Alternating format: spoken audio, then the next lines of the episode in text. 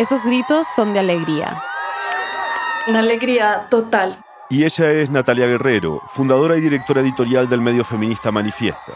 Lo que describe es un momento histórico para Colombia.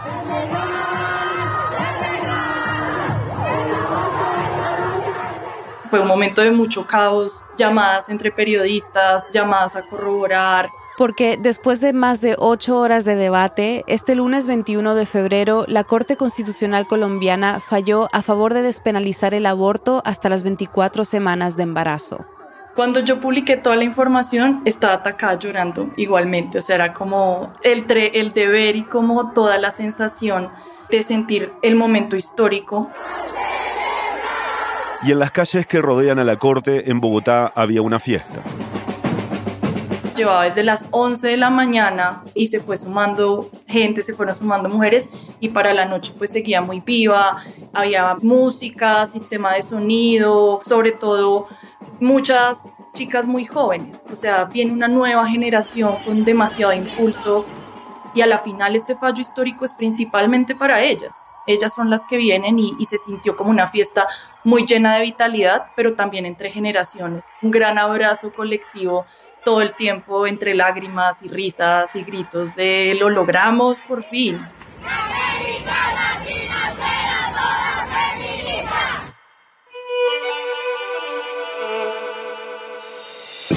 Bienvenidos a El Hilo, un podcast de Radio Ambulante Estudios y País News. Soy Eliezer Budasov.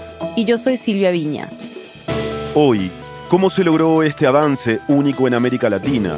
¿Y qué refleja sobre el movimiento feminista y la desigualdad de los derechos sexuales y reproductivos en la región?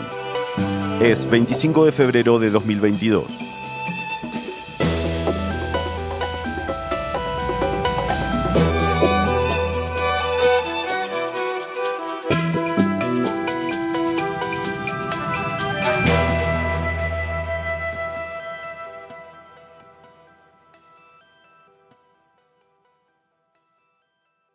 Natalia, específicamente, ¿qué fue lo que decidió la Corte Constitucional? Definió un sistema mixto de plazos en donde abortar en Colombia se puede hacer sin condiciones y sin penalización hasta la semana 24. De ahí en adelante, sí entran tres causales que nosotras ya teníamos desde 2006. La primera es que esté en riesgo la vida o la salud de la madre. La segunda es la inviabilidad del feto y la tercera que el embarazo sea producto de una violación o incesto.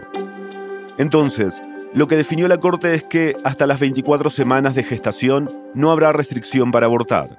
Pero pasado ese tiempo, solo se podrá hacer bajo las tres causales que les acabo de mencionar. O sea, cualquier otra razón sería un delito.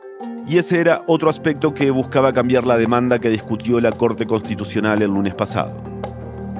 La demanda estaba exigiendo la despenalización total, es decir, eliminar el delito de aborto del Código Penal.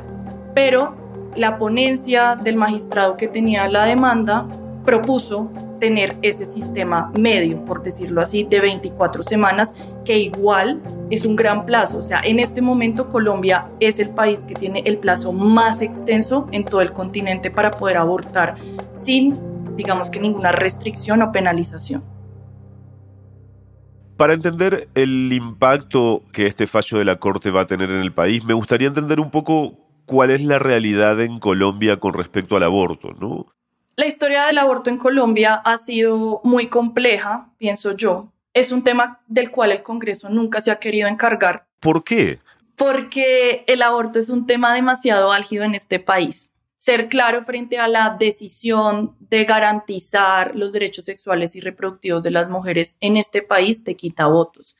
En Colombia hay un movimiento antiderechos muy fuerte y muy organizado y que tiene líderes políticos muy importantes. O sea, a la final Colombia es un país muy godo. Es decir, muy conservador. Y las mujeres lo hemos visto desde hace décadas entre 1975 y 2006, por ejemplo, se presentaron seis proyectos de ley a favor de la despenalización del aborto. Que se cayeron en votación en el Congreso. Entre 2006 y 2017 se volvieron a presentar cerca de 37 proyectos de ley en el Congreso y todos también se cayeron. Entonces, eso es solo una muestra de pues de lo godo que es este país, que en el Congreso no funciona. Por esa misma razón, desde inicios de 2000, los movimientos de mujeres empezaron a ver en la Corte Constitucional un camino para poder llegar a avances en nuestros derechos sexuales y reproductivos. Y tuvieron que enfrentar mucha resistencia. Un caso emblemático es el de la abogada Mónica Roa, que, tras impulsar la despenalización del aborto, recibió amenazas anónimas contra su vida y estuvo años con guardaespaldas. Aún así, después de un largo proceso, la despenalización en tres causales se hizo realidad en 2006 a través de la Corte Constitucional. Pero al mismo tiempo, el aborto se sigue considerando un delito dentro del Código Penal. Un delito que se paga con cárcel. La ley habla de 16 a 54 meses, o sea, hasta casi cuatro años y medio en prisión. Y esa pena puede ser para la persona embarazada y para quien le hace el aborto. Entonces empieza un doble rasero supremamente confuso para abortar en Colombia. Es decir, tenemos tres causales que nos cobijan, pero al mismo tiempo el delito de aborto lleva estando presente desde hace casi 100 años en tres códigos penales. Entonces, eso empieza a generar un montón de complicaciones y durante estos más de 15 años desde esa sentencia nos hemos dado cuenta que la mayor barrera para abortar en Colombia es precisamente la existencia de ese delito. El mismo Ministerio de Salud colombiano cita un número que muestra la magnitud del problema. 400.000 abortos al año en el país y la mayoría son clandestinos. Es decir, ese delito genera faltas de información, genera que los servicios de salud hagan una interpretación muy basada en el prejuicio de esas causales, también hace que objeten conciencia, porque muchos consideran que se estaría cometiendo el delito, ¿no? Entonces, el primer objetivo de esta demanda nueva es eliminar el delito de aborto. No se logró, es decir, el delito continúa, pero ahora tenemos esta extensión de las 24 semanas que no es poco. Sabemos que la penalización del aborto suele afectar a las mujeres más vulnerables, digamos, ¿no? ¿Cómo se veía reflejado esto en Colombia? Eso es muy importante. La mayoría de afectaciones en el proceso de aborto o al acceder a una interrupción voluntaria del embarazo ocurren en las zonas rurales. Las mujeres que más tienen las barreras para poder abortar de una manera segura, de una manera legal, son las mujeres en territorios no centrales, por diferentes motivos, por no tener un acceso a un centro médico, porque el prejuicio en estas zonas es muchísimo mayor y eso genera unas dilaciones muchísimo más grandes que al momento de poder llegar a hacer el procedimiento, en caso de que eso suceda, pues el embarazo está muy avanzado. Entonces, una de las discusiones después del fallo es decir, pero ¿por qué 24 semanas? ¿Cómo van a esperar hasta las 24 semanas para abortar? Pues es precisamente para esto, porque la mayoría de mujeres y sobre todo dentro de esa población, las menores de edad que son víctimas de abuso sexual, que son una de las principales víctimas de este delito, puedan hacerlo a pesar de las dilaciones y a pesar de las barreras que se van a encontrar, pues porque a pesar del fallo, eso va a seguir existiendo. Y entre las menores de edad también hay un componente muy grande de miedo. Hay un ejemplo reciente de esto. Hace menos de un mes, el Departamento de Estadísticas colombiano publicó una cifra dolorosa. Más de 4.000 niñas de entre 10 y 14 años fueron madres en 2020. Esto es una bofetada si pensamos que los embarazos en ese rango de edad son resultado de violencia sexual según el Código Penal colombiano. Pero el temor a la criminalización las acecha incluso cuando la ley les garantiza la posibilidad de interrumpir voluntariamente ese embarazo y el temor no es infundado. Un informe de la Mesa por la Vida y la Salud de la Mujer y de la Universidad de los Andes asegura que las menores de edad son las más criminalizadas por abortar en el país. Por situaciones como esta, quienes llevaron la demanda a la Corte Constitucional buscaban la despenalización total del aborto. Me gustaría que me cuentes un poquito cómo se llega a este momento, ¿no? ¿Cómo llegó la Corte Constitucional a discutir si se debería retirar el delito de aborto del Código Penal. ¿Cómo fue un poquito el proceso? En 2020, un movimiento que se fundó hace ya dos años, que se llama Causa Justa, presenta una demanda ante la Corte para eliminar el delito de aborto del Código Penal porque es un delito inconstitucional. Sobre todo es un delito que discrimina a las mujeres. La demanda la presentaron en septiembre de 2020. Tenía más de 90 argumentos exigiendo a la final que se elimine el delito y que se reglamente la prestación del servicio para mujeres, niñas y cuerpos gestantes en el país. De ahí empieza un proceso muy largo y muy complejo de casi un año y medio en donde hubo impedimentos por parte de magistrados, en donde hubo votación empatada, luego hubo otros impedimentos de otros magistrados. Y ahí los grupos Provida jugaron un rol. Ellos son los que han presentado las recusaciones contra magistrados que estaban dentro del debate y lograron tumbar algunos, por ejemplo. O sea, hacían una petición a la Corte para que un magistrado quedara inhabilitado de pronunciarse sobre el tema. Estas peticiones se basan en el principio de imparcialidad. Por ejemplo, un conjuez fue recusado por haber emitido declaraciones a favor de la despenalización. Entonces, ellos tienen grupos de WhatsApp, grupos de Telegram, en donde envían plantillas de correo, como esta es la plantilla que se debe enviar a la corte para recusar. Las solicitudes de recusión planteadas por los grupos Provida son parte de por qué el proceso en la corte fue tan largo. Porque hay que revisarlas una a una. Desde que la demanda ingresó a la corte hasta que ésta emitió el fallo, pasó casi un año y medio. O sea, todo lo que pudo pasar en ese proceso con la Corte pasó. Y hasta la culminación fue reñida. La votación fue de cinco votos contra cuatro. Es un poco doloroso ver que de los cuatro votos en contra, tres son de mujeres magistradas y solo una mujer votó a favor de la despenalización. ¡Wow! Sí, sí, eso es duro de ver y por eso es que nosotras insistimos en que la representación no es suficiente, sino que necesitamos mujeres con proyectos de país en donde se respeten y se luchen por los derechos de las mujeres. Pero sin duda, lo que más llama la atención de este fallo histórico es que lo hicimos entre todas. O sea, esto es una lucha y un triunfo que celebramos todas desde todas las orillas en las que nos movilizamos. ¿Y qué impacto inmediato tiene la decisión de la Corte para todas las personas gestantes en Colombia? ¿no? Este fallo tiene efectos inmediatos la Corte exhorta al Congreso a que tiene que sacar una reglamentación integral que tenga diferentes condiciones, que sea integral exactamente en, el sentido de la palabra, que tenga servicios de acompañamiento para mujeres gestantes, donde se le incluya la opción de la adopción, por ejemplo, que no se le nieguen los servicios, que también tenga acompañamientos para los no nacidos o para los niños que nacen, o sea, es un acompañamiento integral ahí ese es como, digamos, el efecto más inmediato y ahí es donde empiezan los retos de este fallo, porque tenemos que ponerle el ojo al Congreso. Es decir, el Congreso es el que reglamenta cómo y de qué manera se va a prestar el servicio de aborto en Colombia. Y ahí empiezan las dificultades, pues porque este año entramos en elecciones legislativas en Colombia. Que son el 13 de marzo. Estamos a menos de un mes de que eso suceda y ahí es donde vamos a empezar a medir los pulsos políticos para que esa reglamentación sea garantista de los derechos de las mujeres. Aunque Natalia cree que no es solo cosa de esperar los resultados de las elecciones legislativas. A Iván Duque le quedan seis meses de presidencia y está muy claro que no se va a reglamentar este fallo durante esos seis meses porque estamos en una presidencia de derecha que está en contra del aborto. Ya salió a decir... Esta situación no se puede convertir en que el aborto en Colombia se convierta en un mecanismo anticonceptivo. Y criticó a los magistrados de la Corte Constitucional por tomar la decisión sin tomar en cuenta al Congreso. Siento que empieza un gran protagonismo de este tema para las elecciones legislativas y también para las presidenciales. Que son a finales de mayo ya empezaron, digamos, a, a, cogerlo como de caballito de campaña. Entonces, digamos, el candidato del Partido Conservador, de la coalición de derecha, David Barguil, ya salió a decir que iba a proponer un referendo para tumbar el fallo de la Corte.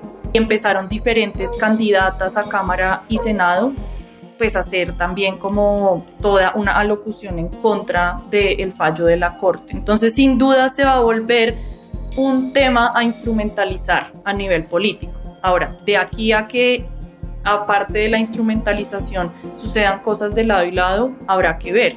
Buena parte de los precandidatos presidenciales ha salido a celebrar o rechazar el fallo. Este es un fallo histórico. Este fallo en la Corte causa dolor. No estoy de acuerdo. ¿La nueva política será feminista o no será? Incluso había expectativas de lo que diría Gustavo Petro, puntero en las encuestas. Demoró más horas que la mayoría de sus contrincantes en dar su opinión, pero finalmente lo hizo a través de Twitter, felicitando a las mujeres que libraron la lucha.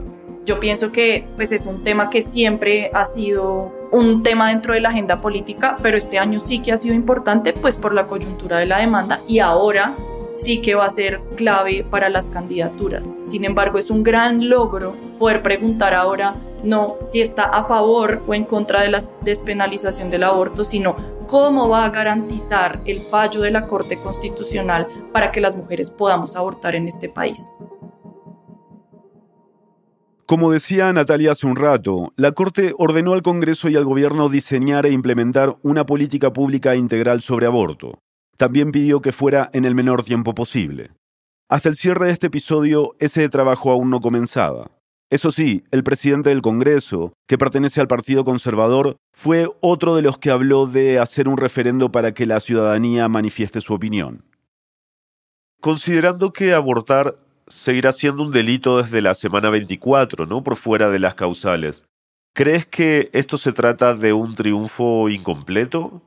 Sí, yo pienso que es un triunfo incompleto porque básicamente el mensaje que envía la Corte es que nuestros derechos siguen teniendo plazos y eso es un mensaje muy diciente. Eso habla de que todavía no podemos ser vistas como ciudadanas de primera categoría en este país y que la construcción de democracia sigue estando incompleta para nosotras. Igual, siento que es un triunfo incompleto, pero es un gran triunfo porque es un plazo muy amplio que da mucha amplitud de actuar frente a una mujer que no quiere maternar. Mucha más amplitud de la que reciben la mayoría de las personas gestantes en la región. Después de la pausa, el avance desigual de los derechos sexuales y reproductivos en América Latina. Ya volvemos.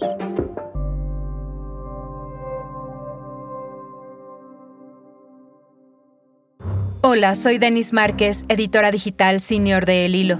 México está bajo la mira internacional por los crímenes de periodistas y la falta de garantías que los comunicadores tienen para realizar su trabajo. El país ha sido tan letal para el periodismo como Irak o Afganistán, aunque no es un país con un estado de guerra declarado.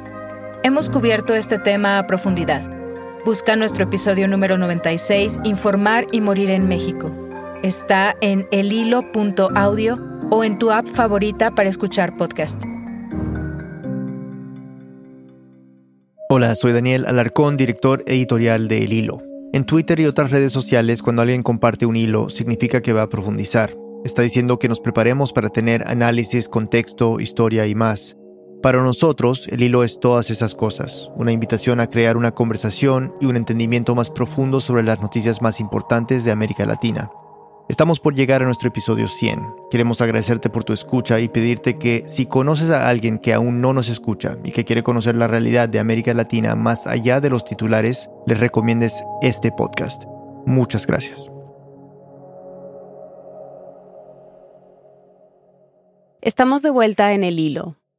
Catalina, ¿cómo queda Colombia respecto a la región después del fallo de la Corte Constitucional? Bueno, Colombia queda a la vanguardia frente a los derechos reproductivos en la región. Ella es Catalina Martínez Coral, la directora regional de América Latina y el Caribe del Centro de Derechos Reproductivos. Hablamos con ella porque su organización forma parte de Causa Justa y como mencionamos en el segmento anterior, este fue el movimiento que presentó la demanda ante la Corte Constitucional en Colombia. La decisión de la Corte Constitucional es muy de avanzada, es una decisión en donde eh, se despenaliza el aborto hasta la semana 24, somos el primer país que lo hace en la región de Latinoamérica y uno de los pocos también que lo hemos hecho a nivel mundial. En América Latina la situación varía bastante. En unos pocos países el aborto es legal en las primeras semanas de gestación. En la mayoría, las personas gestantes tienen que cumplir ciertos requisitos para interrumpir el embarazo, y en algunos está totalmente prohibido. Pero eso ha ido cambiando poco a poco. En menos de dos años, tres de los cuatro países más poblados de América Latina, Argentina, México y Colombia, han abierto el camino para que las mujeres puedan tener un acceso más amplio al aborto.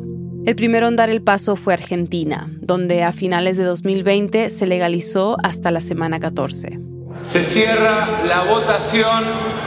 Por secretaría se dará lectura del resultado. 131 votos afirmativos, 117 negativos, 6 abstenciones. Resulta afirmativo, se comunicará al honorable Senado.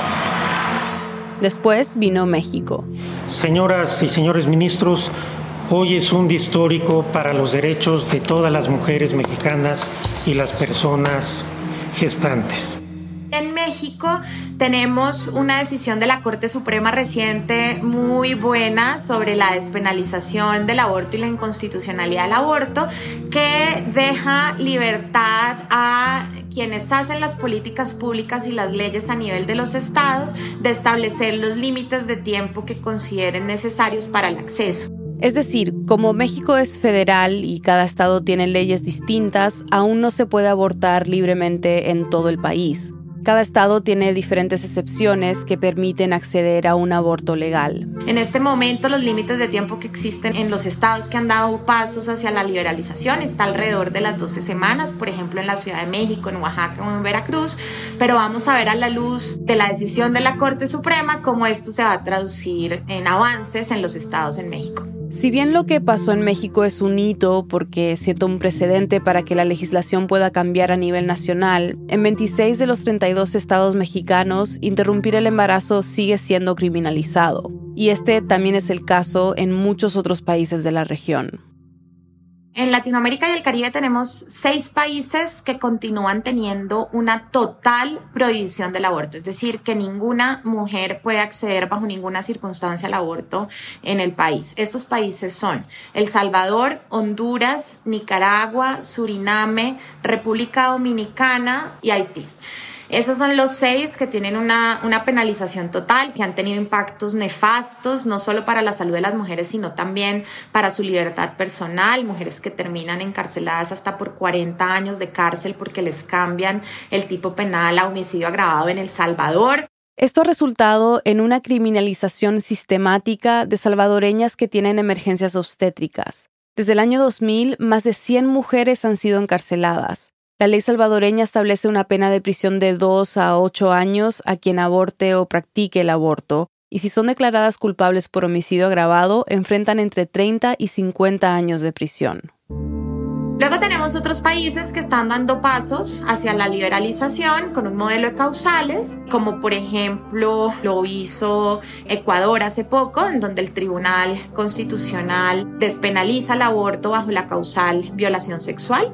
Eso fue en abril del año pasado. En Ecuador el aborto solo estaba permitido si el embarazo amenazaba la vida de la madre o si era consecuencia de violación en una persona con discapacidad mental. Gracias al fallo de la Corte Constitucional, la semana pasada la Asamblea Nacional, que es como el Congreso, aprobó un proyecto de ley que regula el aborto en todos los casos de violación sexual dentro de unos plazos determinados. Ahora la ley tiene que ser ratificada por el presidente Guillermo Lazo. Él ha dicho que está evaluando el fallo de la Corte y el proyecto de la Asamblea, o sea, aún no es seguro si firmará o vetará la ley. Tenemos Perú, que cuenta con aborto terapéutico, en donde las mujeres pueden acceder por vida y salud, o deberían al menos poder acceder eh, cuando se constituye un riesgo a la vida y a la salud a causa del embarazo. Lo mismo Costa Rica, por ejemplo, que tiene también este mismo modelo del aborto terapéutico. Y luego tenemos países que tienen un modelo de causales como Chile, por ejemplo. En Chile hay tres causales. La primera es que la vida de la persona gestante corra peligro. La segunda, que el embrión o feto tenga malformaciones que son incompatibles con la vida fuera del útero. Y la tercera, que el embarazo sea el resultado de una violación. Pero Chile está dando pasos de gigante después de las grandes protestas y movilizaciones sociales que ha habido en el país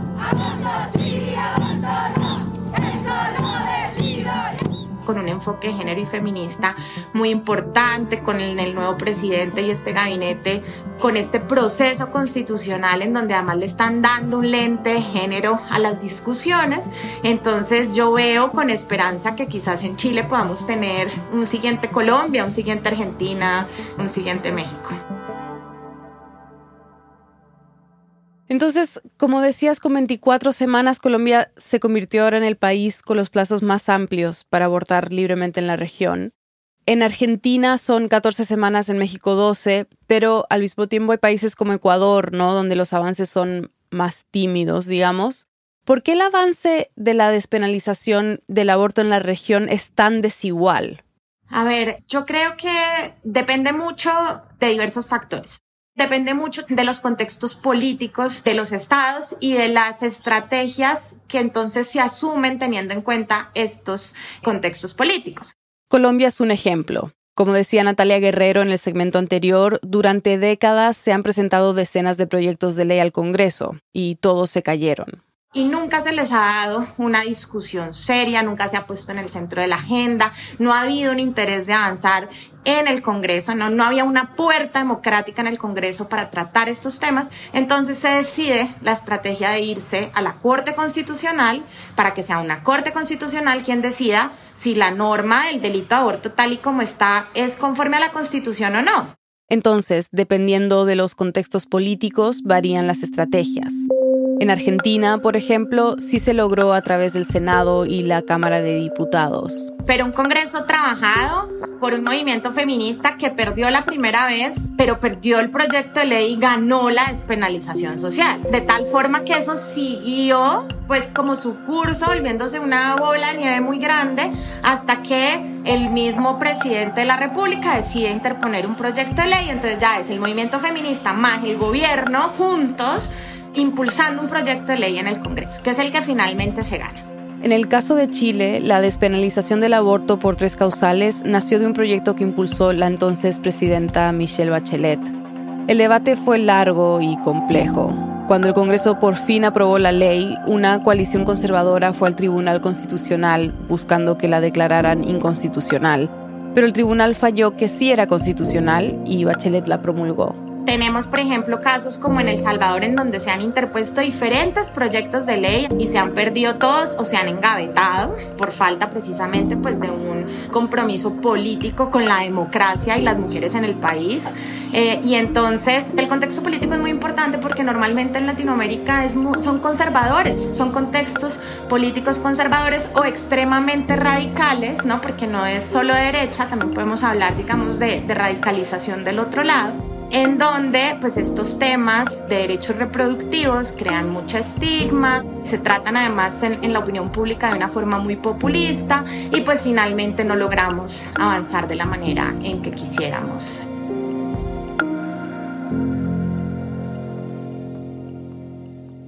En América Latina hay un símbolo regional de la legalización del aborto, el pañuelo verde.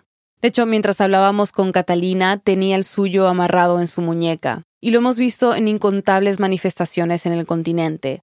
A veces son tantas las mujeres que lo usan que parece una marea verde. Se empezó a usar en Argentina, un país cuya lucha feminista dejó una estela que se volvió transnacional. O sea, nos volvimos un movimiento regional con esa fuerza que Argentina le puso a, lo que ellas llamaron la despenalización social del aborto, ¿no? O sea, cómo acompañaban esa batalla legal con la conversación pública.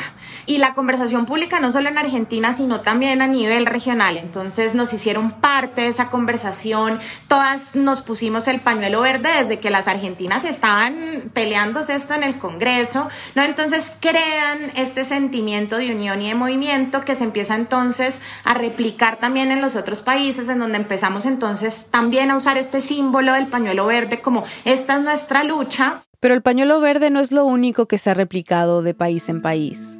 Por ejemplo, para mostrar un poco cómo aprendimos de esa lucha argentina en Colombia, el movimiento Causa Justa tenía, por supuesto, la estrategia de despenalizar el aborto a través de este litigio importante ante la Corte Constitucional, pero esa no era nuestra única pretensión, ¿no? O sea, si la Corte hubiera fallado en contra nuestra, yo siento que igual nosotras hemos ganado un montón en lo social.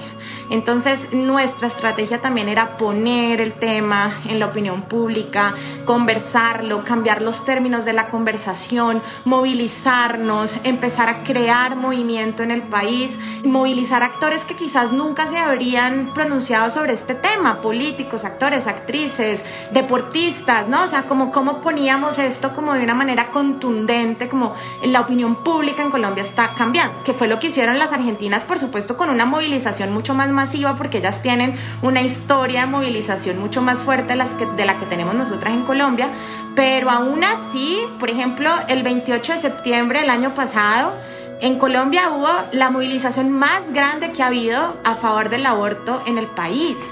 Entonces, esto para decir que no solamente ganamos con la decisión judicial, sino también con, con todas estas cosas que te estoy diciendo. ¿Cuáles son los retos para las activistas y defensoras del derecho al aborto a lo largo de la región?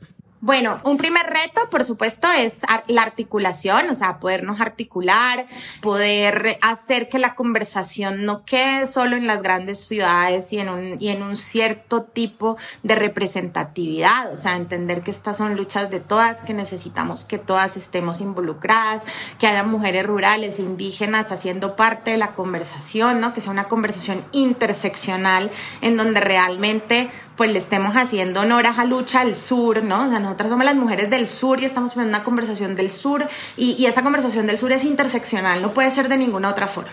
Para Catalina, un segundo reto es lograr que este tema se vuelva parte de la opinión pública. Y finalmente, pues por supuesto, eh, los temas que hablábamos anteriormente sobre los contextos políticos, los grupos conservadores, ¿no? Un poco la influencia de la religión, la falta de perspectiva de género en la mayoría de nuestras instituciones, ¿no? Por eso también muchas veces decimos no hace falta que solo sean mujeres quienes lleguen, sino mujeres con perspectiva de género y que puedan realmente llevar la conversación a otro nivel, pues en los términos del feminismo. Entonces, muchos desafíos, pero que creo que poco a poco los hemos estado trabajando y entendiendo y, y superando, sobre todo.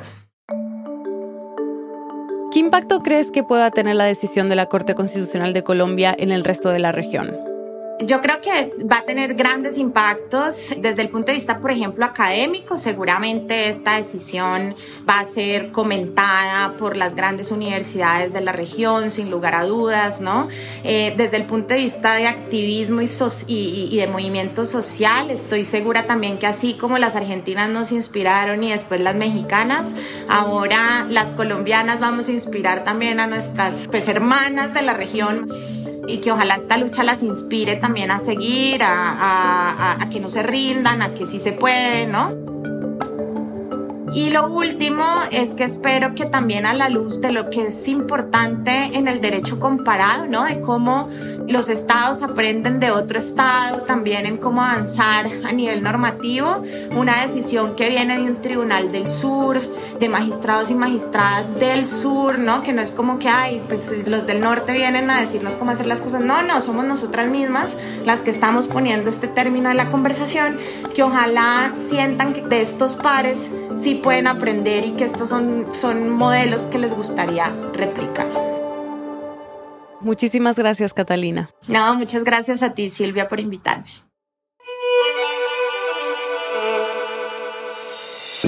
Este episodio fue producido por mí, Daniela Cruzat, y por Mariana Zúñiga. Lo editaron Silvia Viñas y Eliezer Budasov. Desiree Yepes hizo el fact-checking. La música y el diseño de sonido son de Elías González, con música compuesta por él y Remy Lozano. El resto del equipo del Hilo incluye a Inés Renique, Denis Márquez, Paola Leán, Elsa Liliana Ulloa y Camilo Jiménez Santofimio. Daniel Alarcón es nuestro director editorial y Carolina Guerrero es la CEO de Radio Ambulante Estudios. Nuestro tema musical lo compuso Pauchi Sasaki. El Hilo es un podcast de Radio Ambulante Estudios y Vice News, gracias a quienes se han unido a Deambulantes, nuestras membresías. Dependemos de miembros como ustedes para garantizar el tipo de periodismo que hacemos en El Hilo. Si este podcast te ayuda a entender mejor lo que ocurre en América Latina, considera hacer una donación hoy. Sin importar el monto, tu contribución nos ayudará a garantizar nuestro periodismo riguroso e independiente. Súmate tú también en el hilo.audio slash apóyanos. Muchas gracias. Y para estar al tanto de las noticias más importantes de la región y de cómo se desarrollan esta y otras historias que cubrimos, Síguenos en nuestras redes sociales. En Twitter y en Instagram nos encuentras como El Hilo Podcast. Gracias por escuchar.